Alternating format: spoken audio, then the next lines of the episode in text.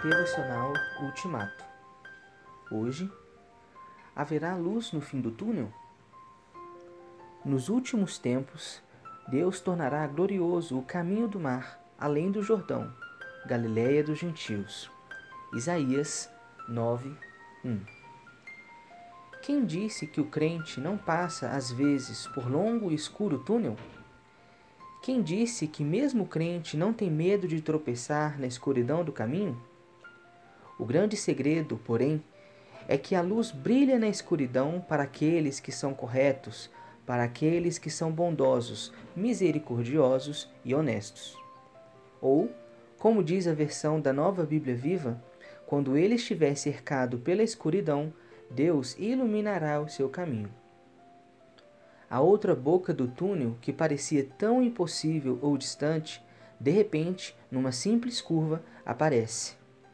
Nenhum túnel é por demais extenso para o homem ou para a mulher tementes a Deus. Nenhum túnel tem uma boca só, a boca de entrada. Pelo menos para aqueles que confiam no Senhor, ele tem também a boca de saída. Até mesmo e principalmente o pavoroso túnel da morte Ainda que eu ande por um túnel escuro como a morte, não terei medo de nada, pois tu, ó Senhor, estás comigo. Tu me proteges e me diriges. O túnel da morte termina no paraíso, como aconteceu com o ladrão que se converteu no último instante da vida. Isso não deveria ser novidade para quem já leu Isaías 9:2. O povo que andava na escuridão viu uma forte luz. O túnel nunca será longo e escuro demais para quem espera em Deus.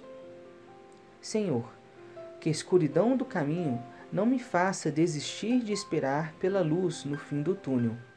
Que eu confie no guia seguro até o fim da jornada.